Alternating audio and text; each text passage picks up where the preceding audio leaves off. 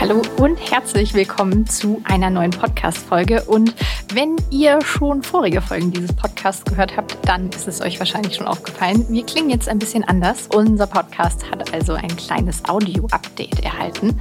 Aber wir sind natürlich weiter der Runners World Podcast. Und damit nochmal herzlich willkommen zu dieser neuen Folge, heute präsentiert von Adidas. Worum geht's in dieser Folge? Mein Kollege Urs Weber war unterwegs in Paris und hat dort den deutschen Läufer Philipp Flieger getroffen. Und der Name sagt vielen von euch wahrscheinlich auch schon was. Philipp war ja schon beim Olympischen Marathon dabei zum Beispiel und ist inzwischen sogar auch selbst noch Podcaster. Darüber haben sich Urs und Philipp natürlich auch unterhalten, aber eben auch generell über Philipps Laufkarriere, seine weiteren Pläne und den neuen Schuh, der in Paris Paris vorgestellt wurde, wo sich die beiden getroffen haben. Und dann will ich jetzt eigentlich auch gar nicht zu viel vorwegnehmen. Ich würde sagen, bleibt einfach dran, hört euch gerne das Gespräch selbst an und habt viel Spaß beim Hören dieser Podcast-Folge. Heute im Runners World Podcast zu Gast ist Philipp Flieger. Hallo Philipp. Ja, hallo Urs, äh, schön, dass wir uns mal wieder gesehen haben. Äh, heute aus Paris und äh, freue mich sehr, mal wieder bei euch im Runners World Podcast zu Gast sein zu dürfen. Tatsächlich in Paris und wir konnten gestern schon zusammen laufen. Yeah, an der Seine. Ja, also es, äh, ich sag mal so, jetzt wenn man aus Regensburg kommt und da ist es natürlich jetzt gerade in dieser Jahreszeit äh, doch auch durch die Donau bedingt oftmals äh, sehr, sehr grau. Äh, war, äh, war wahnsinnig schön durch Paris zu laufen, äh, vor allem auch natürlich mit der Sonne im Gesicht. ja. Was will man mehr? Traumwetter gestern. Jetzt stellen wir dich erstmal kurz vor. Philipp, äh, wobei die meisten Runners World Podcast-Hörer werden dich kennen als Profiläufer, Eliteläufer, Olympiateilnehmer, auch als Podcaster und Influencer, auch als Adidas Markenbotschafter, Übrigens auch seit knapp vier Monaten Vater. Herzlichen Glückwunsch. Dankeschön. Kleine Tochter, ne? Genau, ja, kleine Tochter. Ähm, ganz neuer Lebensabschnitt, der jetzt gerade beginnt. Und Philipp, du bist einer der sicherlich bekanntesten und erfahrensten deutschen Langstreckler und Marathonläufer. Ähm, wann hast du eigentlich ange oder wann hast du angefangen, wollte ich fragen, aber seit wann bist du Profi?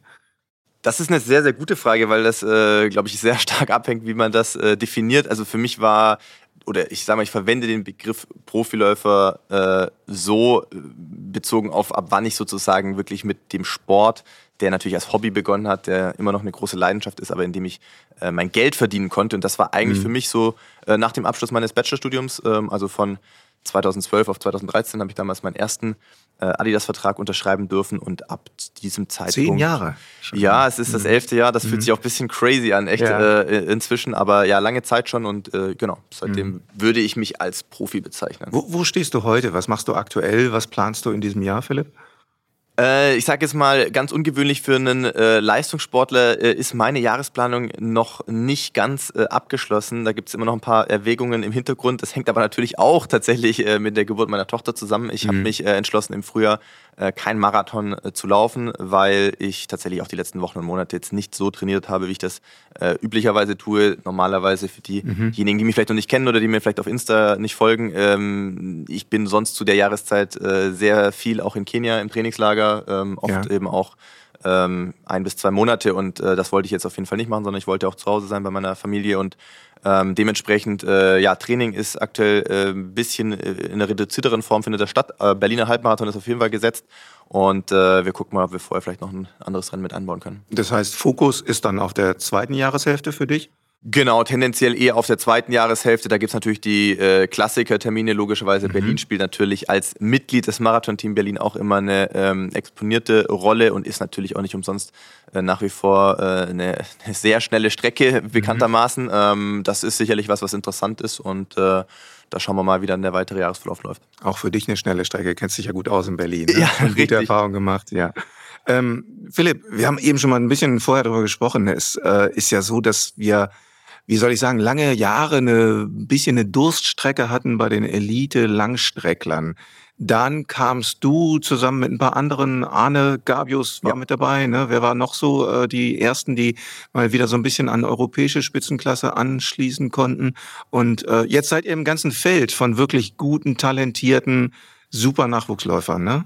Absolut. Also es ist äh, momentan einfach äh, beeindruckend und auch wahnsinnig schön äh, zu sehen, was da jetzt momentan los ist. Jetzt im Speziellen äh, in, im Bereich Straßenlauf ähm, und Marathon, sowohl bei den Damen als auch bei den Herren. Das ist gigantisch, was sich da entwickelt hat in den letzten Jahren, was da für eine Dichte vorhanden ist. Ähm, das war vor einigen Jahren tatsächlich noch ein bisschen anders. Ähm, ich erinnere mich noch dran, äh, ja, so 2014, 2015, 2016. Mhm. Äh, da war das recht ausgedünnt, möchte ich sagen. Ja. Da gab es äh, im Marathonbereich nicht so viele Leute. Du hast Arne Gabius angesprochen. Der war damals sicherlich äh, dominierend, der auch damals den deutschen Rekord gebrochen. Ähm, und ich meine zu glauben, ich bin nicht, äh, doch, ich bin ziemlich sicher, dass damals dann Julian Flügel, Arne war ja dann unter anderem mhm. auch verletzt, Hendrik Pfeiffer war damals dann ja leider auch verletzt. Äh, Julian Flügel und ich waren die ersten deutschen Männer bei Olympischen Spielen seit, glaube ich, knapp 20 Jahren, genau, meine ich. Das genau. ist ja, muss man sich mal auf der, mhm. auf der Zunge zergehen lassen. Mhm. Das ist schon verrückt gewesen irgendwie. Und ähm, was danach dann jetzt entstanden ist, für ein Boom, auch im wirklich im absoluten Spitzensportbereich, ist schön, weil ich glaube auch, dass es äh, der breiten Masse natürlich Freude macht, so eine Entwicklung mitzuverfolgen, mhm. ähm, gerade bei jungen Athleten. Ich bin jetzt, muss man auch sagen, ich bin jetzt eher noch der, der, der Laufopa, der noch da ist in diesem Leistungssport, in dem Leistungssportbereich. Jetzt mit, ja. äh, im Sommer werde ich 36, da bin ich schon äh, mit Abstand der, der Älteste, der aktuell noch aktiv ist da. Ähm, aber es gibt halt sehr viele, die wirklich jetzt schon auch so mit Mitte 20 diesen Schritt Richtung Straße machen, als eine ganz bewusste Entscheidung. Ja. Und äh, das trägt sicherlich dazu bei, dass wir momentan so eine starke Entwicklung haben eine starke Entwicklung, die auch verfolgt wird, begeistert verfolgt wird äh, und wo sich auch die Entwicklung so ein bisschen gegenseitig hochschaukelt. Ne? Also wir haben jetzt, du bist damals relativ ungefährdet, sage ich mal, zu deinem Olympiaticket gekommen. Äh, es war klar, dass du die Fahrkarte äh, zu Olympischen Spielen, zum Marathonlauf ähm, lösen kannst. Diesmal gibt es tatsächlich bei den Männern und vor allen Dingen auch bei den Frauen echt Konkurrenz. Wer wird 2024 in Paris dabei sein bei den Olympischen Spielen? Ne? Eigentlich eine Traumsituation, oder?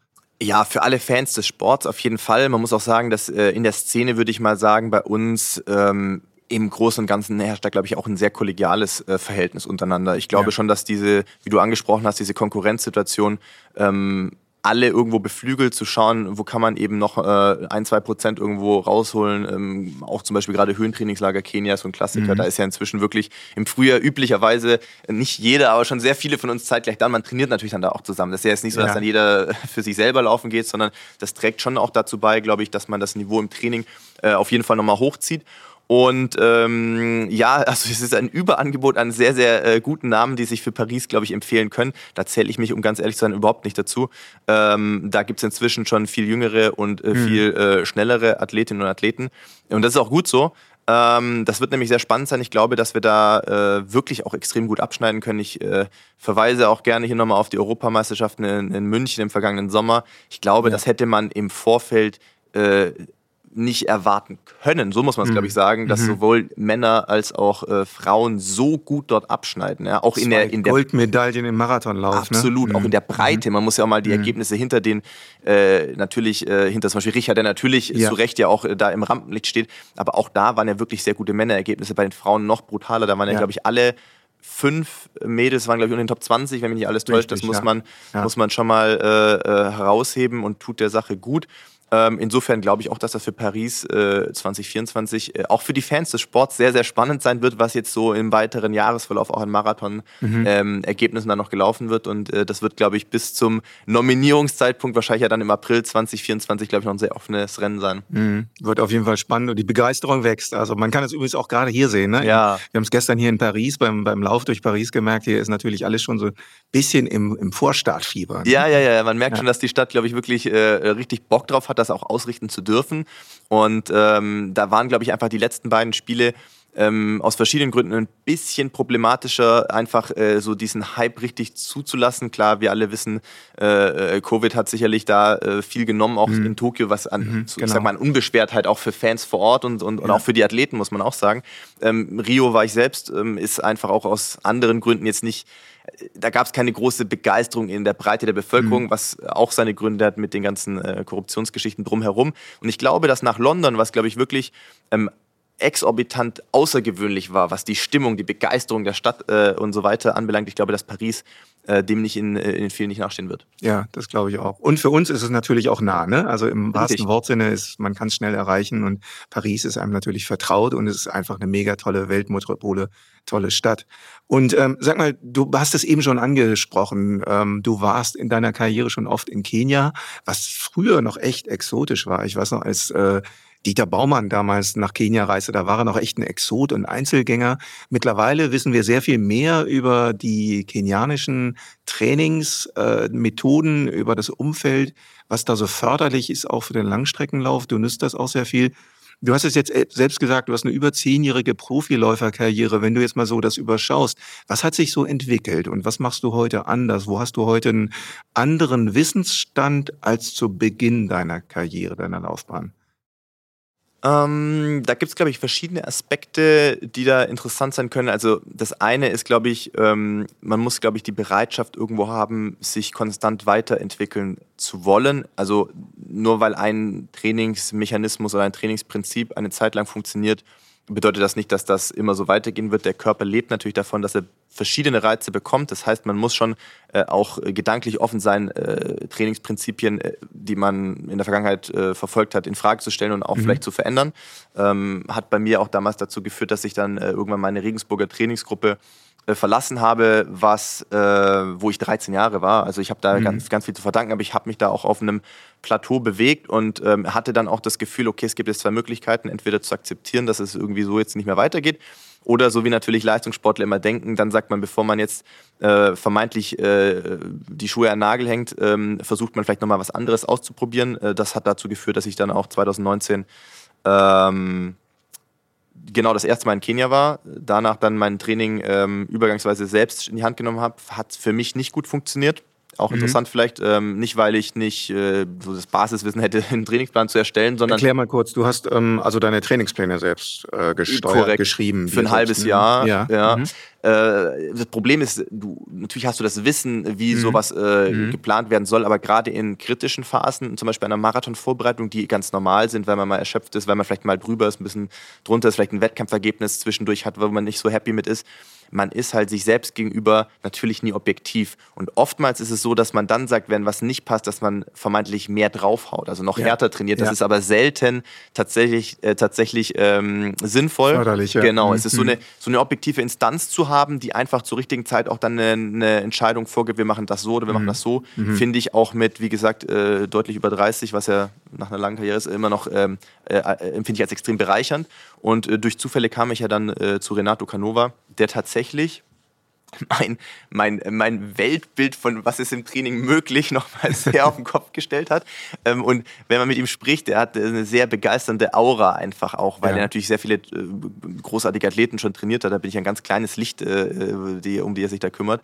Ähm, bei ihm ist aber so, äh, wenn du manchmal hörst, was da möglich ist, was ein Sondre mhm. trainiert, was ein Julian Wanders trainiert, etc., dann kann man es sich schwer vorstellen. Aber wenn ja. du dann in Kenia bist, mit ja. ihm, mit Julian und mit Sondre und dort trainierst, oder jetzt auch mit Amanal, der viel ja. dort in der Gruppe mittrainiert, ähm, Amanal Petros, ähm, du siehst ja, was auch ein Josfat Boyd oder ein Eric Kiptanui, was die da täglich machen. Mhm. Und dann mhm. denkt man sich, okay, krass. Also es ist mhm. scheinbar möglich, dass mhm. man das machen kann und ähm, das, äh, das fand ich äh, extrem spannend. Bin ja danach auch nochmal zwei kleinere Bestzeiten, drei kleinere Bestzeiten eigentlich gerannt, also von 10 Kilometer äh, Straße, Halbmarathon und Marathon. Ähm, und äh, unter anderem würde ich sagen, was noch vielleicht abschließend ein großer Unterschied zu früher ist, ähm, ist so Mitgefühl mit sich selbst zu haben. Also das klingt jetzt erstmal komisch, muss ich vielleicht kurz erklären. Mit Anfang 20 ist man sehr, sehr hart zu sich selbst. In allen ja. Belangen. Auch bei okay. Rennen, mhm. die nicht so gut laufen. Und der, mhm. der Schlu die Schlussfolgerung ist immer so ein bisschen, ja, ich muss noch härter machen, ich muss noch härter mhm. machen. Dass man auch Phasen hat, wo Rennen nicht so gut laufen können ähm, und dass man mhm. das auch mal akzeptiert und auch eher dann zu, mal zu sagen, ich nehme mal zwei Tage raus, statt dann zu versuchen, irgendwie äh, das Programm irgendwie nachzuholen oder zu übertrumpfen, ja. Ja. ist oftmals, glaube ich, der smartere Ansatz, ähm, weil zu wenig hart trainieren, glaube ich, wenige bei uns in unserem mhm. äh, Feld, sozusagen manchmal bewusst einen Schritt zurückzugehen, zu sagen, hey, ich äh, akzeptiere, dass das jetzt nicht so gut gelaufen ist, ich nehme aber vielleicht mal zwei, drei Tage ein bisschen raus, lasse ein bisschen Luft dran, mhm. ähm, hilft wirklich oft, dass nicht nur die Leistung vielleicht dann nochmal ähm, sich äh, weiterentwickelt, sondern oftmals auch tatsächlich ähm, überflüssige Verletzungen zu vermeiden, in die man genau dann reinrennt eigentlich. Hast du so eine körperliche Intelligenz entwickelt über die Jahre? Weil du hattest ja auch mal Rückenprobleme oder so, musstest dann mal aussteigen und so und weißt du heute besser auf deine Körpersignale zu reagieren?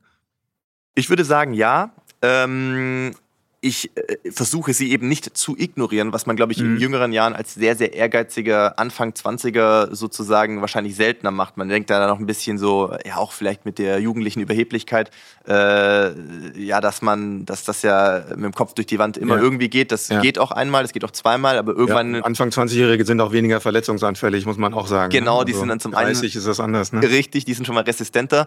Ähm, aber auch da ist es so, dass sicherlich die ein oder andere Verletzung damals schon äh, mhm. vermeidbar gewesen wäre, wenn man einfach mal ein bisschen ähm, äh, nachgiebiger da auch sich selbst gegenüber gewesen wäre und äh, den Ehrgeiz vielleicht ein bisschen zurückgestellt hätte. Ähm, es ist aber auch so, und das hast du gerade angesprochen, natürlich mit Mitte 30, ich springe morgens nicht mehr so aus dem Bett wie mit Mitte 20. Das ist, ist auch ganz klar. Es ist so, also, glaube ich. jetzt wahrscheinlich mit unterbrochenen Nächten, ne? mit ja, einem vier Monate alten Baby zu Hause. Ne? Das sowieso, ja, das ist ja. sowieso nochmal ein anderes, äh, anderes äh, wie soll ich sagen? Eine Herausforderung. Ne? Mhm. Absolut. Also äh, Regeneration und Schlaf ist momentan jetzt äh, sicherlich eine sehr neue Erfahrung, wie das sonst in der Vergangenheit der Fall war. Und wird nicht überschätzt. Ne? nein, nein, nein. nein. Ähm, also da, äh, da, da merke ich natürlich auch, dass ich heutzutage heutzutage wirklich, ähm, dass ich meinem Körper in den vergangenen Jahren viel abverlangt habe. Ja. Das ist Teil des Leistungssports. Leistungssport ist halt kein Gesundheitssport auf dem Level, wie wir das machen. Das muss man vielleicht auch ab und zu nochmal betonen, weil das auch mhm. gerne mal so ein bisschen mhm. glorifiziert wird. Mhm. Ähm, und natürlich merkt man Mitte 30, dass da, äh, ja, dass man da nicht mehr ganz so äh, agil morgens ist wie, wie früher. Und deswegen ist es eigentlich immanent wichtig, ähm, so eine Art von Gefühl zu versuchen zu entwickeln. Ganz umgehen geht halt auch nicht immer, weil natürlich findet halt Leistungssport in der aller Regel außerhalb einer Komfortzone statt. Ja. Ähm, aber dazu eine gewisse Balance für sich zu finden, das ist, glaube ich, so ein bisschen die Kunst. Ganz richtig, ja. ja, ja. Philipp, ähm, lass uns mal einen kleinen thematischen Haken schlagen oder einen Bogen zu einem anderen Thema, weil wir sitzen hier beide in Paris, auch deshalb, weil wir beide so ein bisschen Schuh-Nerds sind. Also wenn immer wir uns treffen, haben wir ein herrliches Thema, über das man sich den ganzen Abend unterhalten kann, über die Laufschuhe. Ähm, und wir haben hier gestern gerade tatsächlich den neuen Adidas Ultra Boost Light vorgestellt bekommen. Aber gib uns mal zunächst, bevor wir uns den Schuh mal jetzt bildlich ein bisschen vor Augen führen, gib uns mal einen Blick frei in deinen Schuhschrank. Wie viele Laufschuhe stehen da bei dir zu Hause? Da muss ich jetzt aufpassen, äh, ob, meine Frau auch den Podcast äh, hier hört, weil ich sage grundsätzlich immer, dass ich viel zu viele Schuhe äh, habe. Und ich, ich muss ganz ehrlich sein, ich könnte jetzt keine konkrete Zahlen nennen. Also als jemand, der irgendwie äh, seit, seit über zehn Jahren bei Adidas ist, mangelt es mir logischerweise nicht an Laufschuhen zu Hause. Ähm, Wobei, äh, lass mich da mal gleich einhaken, mhm. es mangelt dir auch deshalb nicht, weil du jemand bist, der sehr viel austestet. Ne? Also genau. Äh, wir haben eben hier äh, mit einer Leistungsläuferin gesprochen aus Kenia, die ähm, nannte zwei Schuhe, in denen sie trainiert und Wettkämpfe läuft. Untypisch, auch heute das, ne? aber es gibt diesen Typ Eliteläufer auch, der verlässt sich auf ein, zwei Modelle und denkt, ja, alles gut und ist auch unproblematisch. Aber du bist natürlich schon jemand, der auch gerne tüftelt, oder? Genau, also ich bin, äh, wie du schon vorher gesagt hast, ich bin auf jeden Fall ein, ein Laufschuh-Nerd. Mich interessiert das, äh, warum bestimmte Modelle äh, konzipiert werden oder wie mhm. sie auch verändert werden über mhm. all diese Jahre, was so der, der, die, der Gedankengang dahinter ist. Ich kenne natürlich jetzt auch schon viele Leute auch aus den Entwicklungsteams von Adidas und ab und an wird da auch mein, mein Input ähm, ähm, herangezogen. Ähm, es ist so, dass Adidas ja wirklich eine sehr breite Produktpalette eigentlich anbietet. Und äh, ja. wir haben vorher auch, das, den Begriff fand ich sehr gut, äh, Werkzeugkasten trifft es, glaube ich, ganz gut. Ja. Äh, es ist ein Werkzeugkasten, wo für bestimmte Bedürfnisse, auch für, für bestimmte Lauf Typen ähm, auch Modelle entwickelt werden, sodass mhm. eigentlich jeder, egal ob Leistungssportler, Breitensportler, Marathonläufer oder was auch immer, ähm, den Schuh finden kann, der für ihn richtig ist oder für den Trainingszweck. Und ich würde sagen, regelmäßig in Benutzung sind bei mir in einer normalen Trainingswoche wahrscheinlich so fünf bis sechs Modelle. Ähm, wobei man da natürlich auch ein bisschen in der Gewichtung unterscheiden muss. Die Adi-Zero-Modelle, also sprich die Schuhe, mhm. mit denen wir dann auch irgendwie Wettkämpfe oder Tempoeinheiten laufen, haben natürlich den geringsten Anteil am Kilometervolumen pro Woche. Das muss man ja, ja auch nochmal hervorheben. Ja. Also nur weil der Adios Pro 3 ein geiler äh, Wettkampfschuh ist, also, ich meine, macht immer Spaß, den zu ja, laufen, aber man, äh, ich laufe natürlich mit dem jetzt nicht jeden Dauerlauf oder sowas. 80 Prozent oder wie viel deines Trainings sind im Dauerlauftempo? Sehr guter, sehr gut geschätzt. Ich würde auch sagen, so 70, 80 Prozent sind äh, in einem, natürlich irgendwo in einem Grundlagentempo und, ähm, und äh, dann hast du dann äh, natürlich Einheiten, wo es vielleicht um Schwellentraining geht, auch um irgendwie laktazides Training, äh, wo man natürlich dann äh, eher im Adi Zero Segment unterwegs mhm. ist, äh, der Schuhe. Äh, du hast vorhin den Ultra Boost Light angesprochen. Äh, ist für mich super spannend gewesen, hier zu oder den überhaupt hier präsentiert zu bekommen, die Möglichkeit zu haben, auch da mit Entwicklern sprechen zu können, was da die Gedankengänge waren, den weiterzuentwickeln, weil ich tatsächlich von Anfang an ein Fan vom Ultraboost war, Ähm, und auch als damals schon Leute immer gesagt haben, ja, ist eigentlich ein bequemer Schuh, aber eher so in der mhm. Freizeit, war ich immer, mhm. hey, der, das ist auch ein geiler Schuh zum Laufen, ehrlich gesagt, für halt die Easy-Läufe, sag ich jetzt mal. Vor allen Dingen muss man von, von vornherein sagen, der Ultra Boost 19 damals, der, die Original Version, die es immer noch gibt, das ist als Laufschuh konzipiert. Ne? Also ja, das richtig. hat tatsächlich uns in der Testredaktion auch mal ein bisschen geärgert, eigentlich, dass der so als Freizeitschuh bezeichnet ja. wurde. Das ist kein Freizeitschuh, ne? das ist ein reiner Laufschuh. Meine, meinetwegen war es dann so, dass manche Leute den gerne in der Freizeit genutzt haben. Genau. Fair enough, können sie gerne machen, aber natürlich. es war natürlich ein reiner Laufschuh. Jetzt bist du sehr, ähm, ich sag es oder drück's mal so aus, Laufschuh sensitiv. Das heißt, mhm. du hast ein sehr gutes Gespür am Fuß.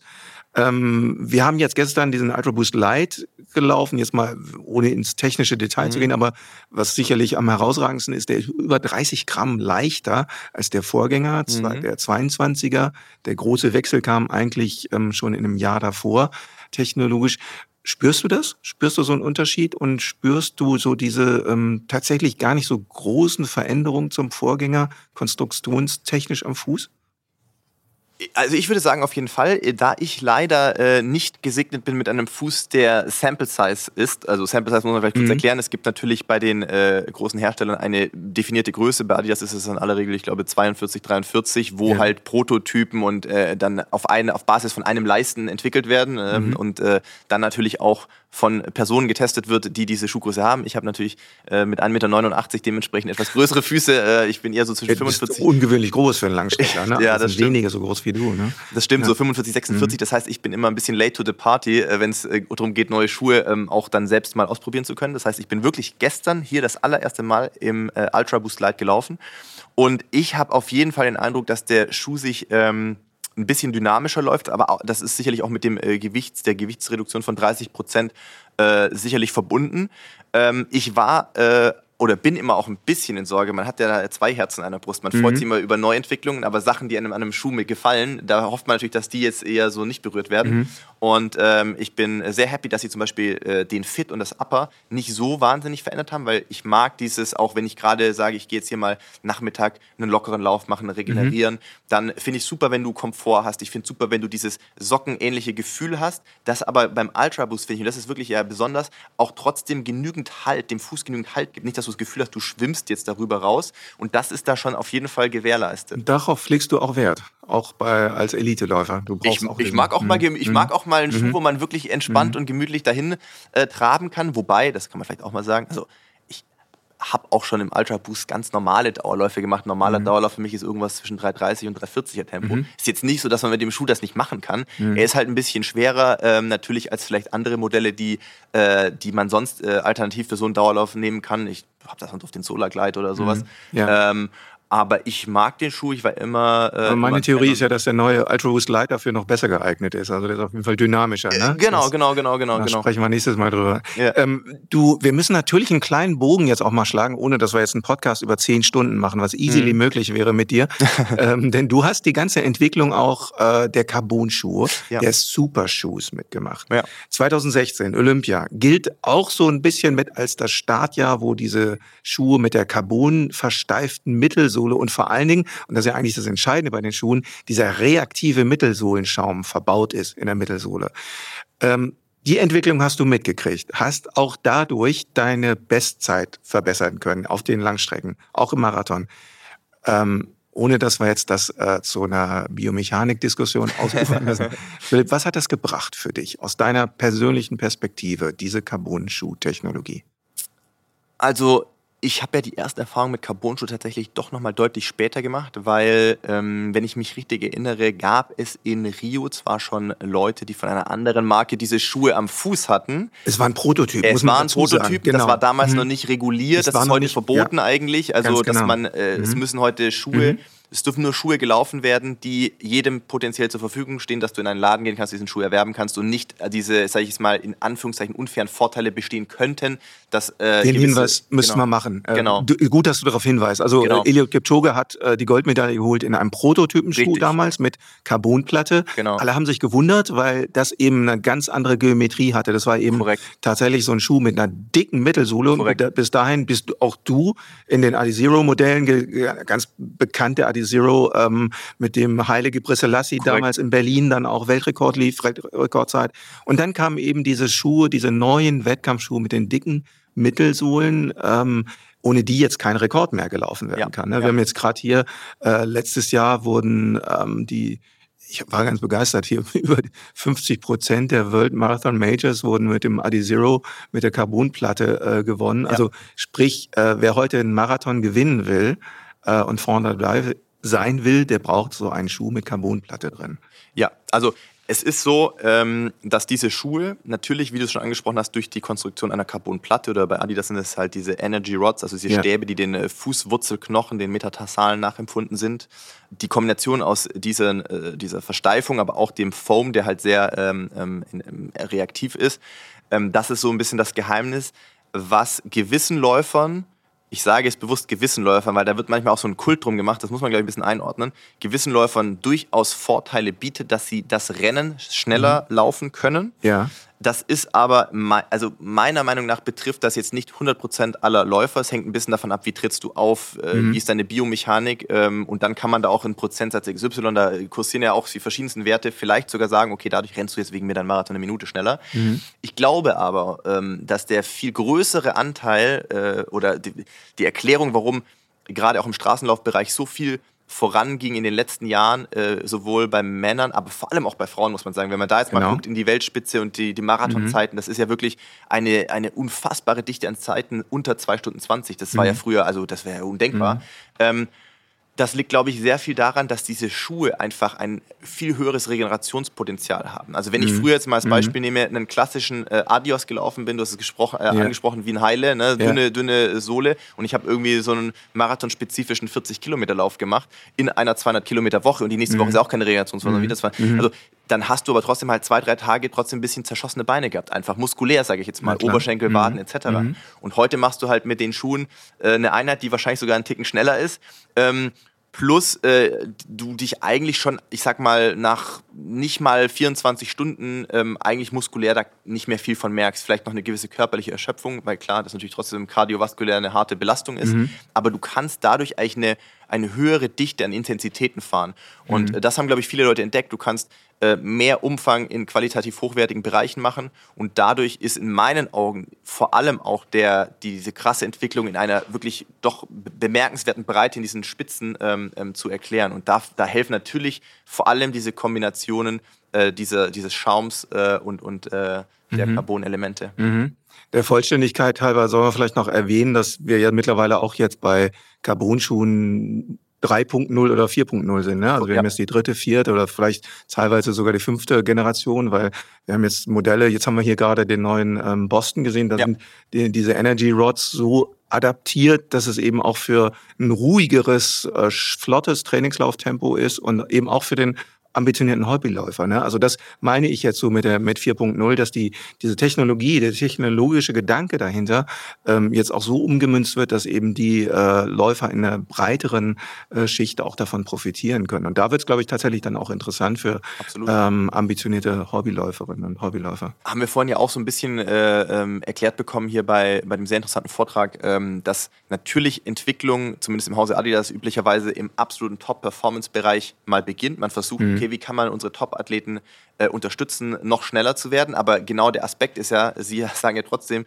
äh, natürlich fängt das oft sehr spitz an, aber wir versuchen natürlich mit den Erkenntnissen, die wir dann da gewinnen ähm, und über die Jahre immer weiterentwickeln, das natürlich für eine breite Masse ähm, zugänglich zu machen und nach den entsprechenden Needs auch äh, Schuhe mhm. dementsprechend zu entwickeln. Also mhm. alleine hier äh, in dem Raum, wo wir gerade sitzen, haben wir auch äh, die sechs Adi Modelle äh, hier stehen, die, die man ja käuflich auch erwerben kann.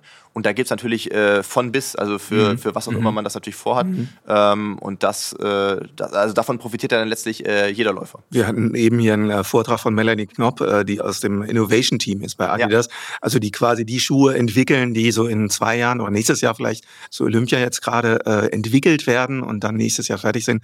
Und ähm, was diese uns gezeigt hat oder angedeutet hat, mhm. da bin ich sehr gespannt, was in so äh, nächstem, übernächstem Jahr so auf den Markt kommt. Das wird sensationell, glaube ich. Ja. Übrigens aber auch äh, brandübergreifend. Ne? Also wir haben jetzt schon, äh, wir haben aktuell getestet bei Runners World zwölf Marken mit Carbon-Schuhen. Ne? Mhm. Es sind zwölf Marken schon und es stehen drei weitere in der Pipeline, die dieses Jahr auf den Markt kommen. Also das, das Portfolio wird sich unglaublich ausweiten. Da passiert ganz, ganz, ganz viel technologisch und übrigens auch in anderen Bereichen. Ne? Also auch bei Trailschuhen haben wir ja, ja. mittlerweile auch die Carbonplatten. Also ja, aber ich habe eben gesagt, wir wollen keinen zehn Stunden Podcast über das Thema machen. Machen wir vielleicht an anderer Stelle mal, weil es so schön nerdig ist. Ja. Ähm, ganz anderes Thema, noch mal eine Schleife zu einem anderen Punkt. Du machst auch einen Podcast. Äh, Bestzeit mit Ralf Scholz zusammen. Wie ist es denn dazu gekommen? Ralf Scholz, äh, Moderator, Leichtathletik-Experte, aus dem Fernsehen bekannt, als Kommentator von auch von Marathonläufen natürlich bekannt. Er selbst auch Läufer, passionierter, auch Triathlon, äh, Triathlet. Wie, wie ist es zu dem Podcast gekommen mit Ralf? Das, ich glaube, ich glaub, viele Leute haben immer gedacht, dass wir so einen krassen äh, Plan dahinter hatten, irgendwie dieses, dieses neue Format irgendwie zu schaffen. Aber wie so oft im Leben, äh, es, es, war wirklich, äh, es war absoluter Zufall, denn äh, Corona hat äh, ihn natürlich in seiner beruflichen äh, Tätigkeit sozusagen genauso erwischt wie mich. Ne? Also wir mhm. kamen irgendwie, äh, beziehungsweise ich kam im äh, März äh, 2020 äh, aus Kenia zurück und dachte, wir laufen irgendwie äh, im April irgendwie um Olympia-Qualis und dann war das äh, sportliche Leben und auch das allgemeine Leben natürlich äh, sehr anders plötzlich. Das heißt, wir hatten ein bisschen zu viel Zeit, äh, sowohl ich als auch er, weil es gab auch keine Sportevents mehr zu kommentieren. Und ähm, wir kannten uns vorher schon natürlich durch die ganzen Events, aber wir waren, also es war halt das klassische Sportler-Athleten-Verhältnis, mhm. äh, Sportler-Journalisten-Verhältnis. Ähm, und äh, ich hatte dann mal, glaube ich, einfach auf Instagram in der Story geschrieben, äh, weil die Idee für einen Podcast hatte ich mhm. schon lange, aber ich wollte keinen alleine machen. Also ich habe mhm. schon gesagt, ich soll eigentlich schon, es brauchst irgendwie einen Counterpart auch. Und, ähm, und das hat er gesehen und hat dann geschrieben, hey, ähm, ich habe genau die gleiche Idee, dass ich habe schon länger überlegt, ob wir mal einen Podcast, äh, mit wem ich einen Podcast machen könnte, sollen wir das mal probieren? Witzig. Aha. Und äh, so ging das los, mhm. äh, ohne Plan. Also wir, äh, muss man auch sagen, die ersten ein, zwei Folgen waren jetzt auch, äh, wir mussten sehr viel lernen technisch, also zumindest ich, mhm. Ralf ist da ja sehr viel mehr drin, was Mikros anbelangt etc. Mhm. Aber ähm, haben das angefangen, wir hatten keinen richtigen Plan, wie viele Folgen wir machen wollen, welchen Rhythmus wir machen wollen, haben dann irgendwie nach einer Woche die nächste Folge wieder an einem Freitag rausgebracht. Und äh, ja, heutzutage haben wir jetzt äh, 147 Folgen rausgebracht, jeden Freitag. Boah, bisher, mhm. bisher keine cool. ausgelassen. Ähm, mhm. Und freuen uns natürlich sehr, dass sich das auch einer gewissen Beliebtheit erfreut. Äh, und ähm, ja, ist irgendwie natürlich, äh, ist ja schön über die Entwicklung in der Sportszene ein bisschen zu philosophieren ja, zu können. Wir haben spannende Gäste oft zu Gast bei uns, äh, genau, äh, die ja. wir natürlich aus unseren Netzwerken ja irgendwie kennen und äh, freut, freut uns sehr, dass das, dass das gut ankommt. Ja, tolle Gäste und ich finde, ihr passt auch zusammen gut. Also, weil ja, gerade Ralf Scholz ist ja auch jemand, ich weiß, den habe ich mal, natürlich kennt man sich so durch die ganzen verschiedenen Veranstaltungen, aber dann habe ich ihn tatsächlich mal kennengelernt. Wir sind es mal wirklich zufällig über den Weg gelaufen beim, beim Ironman 70.3 ah. in Luxemburg, ah, okay. wo wir beide teilgenommen haben und äh, ich wusste das aber vorher nicht. Ne? Und dann stand er da auf einmal auch beim Race Briefing und ja, also was einfach nur zeigt, der ist auch mit äh, in der Wolle geprägter Sportler, Ausdauersportler und äh, deswegen glaube ich, dass das gut läuft. Ähm, Philipp, du bist jetzt, äh, wie man immer so schön prosaisch ein bisschen sagt, du bist im Herbst deiner Karriere. ja. Ähm, wir haben auch schon ein bisschen so philosophiert. Was kommt denn dann und auf was hast du Bock? Wir haben gestern so über verschiedene andere Sportarten äh, gesprochen. Übrigens ganz interessant fand ich auch angeregt so über das äußere Erscheinungsbild, dass wir Läufer ja doch eher meistens eher etwas einen schlankeren Oberkörper haben und so und du dann gesagt hast, ja, Langhanteltraining, das wäre mal was für dich. Ist das so äh, etwas, was du dann mal mehr forcieren wirst? Ja, also ich, ich habe äh, wirklich, also ich liebe das Laufen und äh, ich hoffe auch wirklich sehr, dass ich ähm, zur richtigen Zeit den Absprung schaffe. Also das heißt, ähm, was ich damit sagen will, ist, ich kenne natürlich auch Kolleginnen und Kollegen, die vielleicht jetzt rückblickend sagen, wenn wir noch ein, zwei Jahre früher aufhören, wäre besser gewesen, weil dann vielleicht irgendwie die Achillessehne äh, noch intakt gewesen wäre und mhm. äh, man natürlich auch Laufen auch durch die Vielseitigkeit des Laufens ja hoffentlich auch wirklich bis äh, zum Lebensende irgendwo genießen kann. Das ist ja wirklich ein Privileg, dass das so ein geiler Sport ist. Auch Laufen anders entdecken kann, vielleicht mal wirklich mal ein Trailrennen mal machen. Das habe ich noch nie äh, gemacht. Ich finde das aber mhm. total cool, sowas mal auszuprobieren, auch ähm, da neue, neue, neue, ja, neue Erfahrungen zu machen, aber genauso andere Sportarten zu entdecken. Also ich glaube, so ein Gravelbike wäre irgendwie eine geile Investition, hätte ich auch Bock, es in Regensburg äh, und Umland Eben. schön zu, in der Gegend, zu fahren. Wo du wohnst, ja. Genau. Mhm. mhm. Und genauso äh, Krafttraining haben wir als Läufer natürlich schon auch immer gemacht. Ähm, ist irgendwie Teil des normalen Trainingsalltags, aber natürlich sehr laufspezifisch. Ähm, und ich glaube, dass auch das, äh, da hätte ich schon Lust drauf. Ich, also nicht, dass wir jetzt hier hm. von Bodybuilding reden, um Gottes nee, nee. Willen, da kenne ich jetzt außer Ryan Hall auch niemanden, der so eine krasse Transformation den, gemacht den hat. Den man nicht wiedererkennt. Nein, ja. das, das, das jetzt nicht, aber ja. tatsächlich auch mal ähm, Krafttraining in, äh, oder auch so Functional Training ähm, wirklich mal bewusst ein bisschen anders zu machen, sich auch da neu zu challengen. Ähm, das sind Dinge, die, die, äh, für die ich ja sonst nie wirklich Zeit hatte oder die man in einem normalen Trainingsalltag jetzt nicht auch noch zusätzlich unterbringt. Und ganz ehrlich, so ein Format wie High Rocks, mhm. ähm, wo du ja auch so das als Teamwettkampf machen kannst, hätte ich schon mal Bock, aber das muss man natürlich auch vorbereiten. Da kannst du jetzt nicht denken als Läufer, ich gehe da mal hin und mache da mit, mhm. bewegst den Schlitten da wahrscheinlich keinen Meter. Mhm. Ähm, aber sowas finde ich, äh, finde ich, finde ich spannend und mal gucken, ob es dafür später mal ähm, irgendwie eine Gelegenheit gibt. Eine neue Challenge hast du jetzt ganz aktuell. Du hast schon erzählt, du hast schon Muskelkater im rechten Bizeps gehabt ja. Baby tragen. Ne? Das sollte man gar nicht unterschätzen. Ne? Ja, die nehmen relativ schnell zu, was ja auch gut mhm. und, und, und, richtig ist und wichtig. Aber äh, tatsächlich merkt man als Läufer dann doch mal, wie, wie, wie mickrig der, der Oberkörper ausgeprägt ist. Und je nachdem, wie lang man äh, irgendwie dann die kleine äh, auch am Arm hat, merkt man schon so am nächsten Tag, uh, irgendwas zieht hier so ein bisschen. Also mhm. ungewohnte, ungewohnter Muskelkater. Ähm, schon allein aus dem Grund wäre es vielleicht sinnvoll, auch ein bisschen mehr Krafttraining für den Oberkörper zu machen, äh, weil die werden ja dann doch auch größer und äh, mhm. ja, von dem her, äh, mhm. das, äh, das ist schön, ja. Philipp, ansonsten nehme ich auf jeden Fall ein Zitat mit. Wir haben das Privileg, in einer sehr geilen Sportart unterwegs zu sein. Ja. Das Laufen. vielen, vielen Dank. Das war super interessant und äh, danke, dass du dir die Zeit genommen hast. Äh, wie wird das Training jetzt aussehen? Du hast gesagt, Halbmarathon äh, Berlin steht jetzt für dich im Plan. Das heißt, die nächste Trainingswoche wird wie viele Kilometer umfassen? Äh, tatsächlich aktuell etwas reduzierter als sonst. Ähm, ich würde mal sagen, für einen Halbmarathon ist bei mir normalerweise so 140 bis 160 Kilometer die Woche. Mhm. Das ist auch ausreichend. Liegt auch daran, die Longruns sind natürlich nicht ganz so lange. Ich brauche jetzt keine 40er. Ähm, und so, ja, overall Mileage, wie man so schön sagt, ist mhm. auch ein bisschen reduziert, damit man dann ein bisschen mehr Qualität in den Tempoeinheiten äh, machen kann. Ähm, von dem her, ich denke mal, nächste Woche wird so ja, 140, 150 werden und äh, hoffentlich zwei, ja, zwei Workouts. Philipp, vielen Dank und viel Erfolg. Ich freue mich auf den nächsten Podcast mit dir. Dankeschön. Und damit sind wir auch schon am Ende dieser diesmal etwas kürzeren Folge unseres Runners World Podcasts, die aber nicht minder interessant war, wie ich finde. Zum Schluss einmal noch die Empfehlung, abonniert unseren Podcast sehr gerne, dann verpasst ihr auch die nächste Folge nicht, wenn sie online kommt. Und wenn ihr es noch nicht gemacht habt, dann bewertet uns auch sehr gerne. Wir freuen uns über eure Sternebewertung. Und wir freuen uns auch, wenn ihr beim nächsten Mal wieder reinhört. Bis dahin, macht's gut und habt viel Spaß beim Laufen.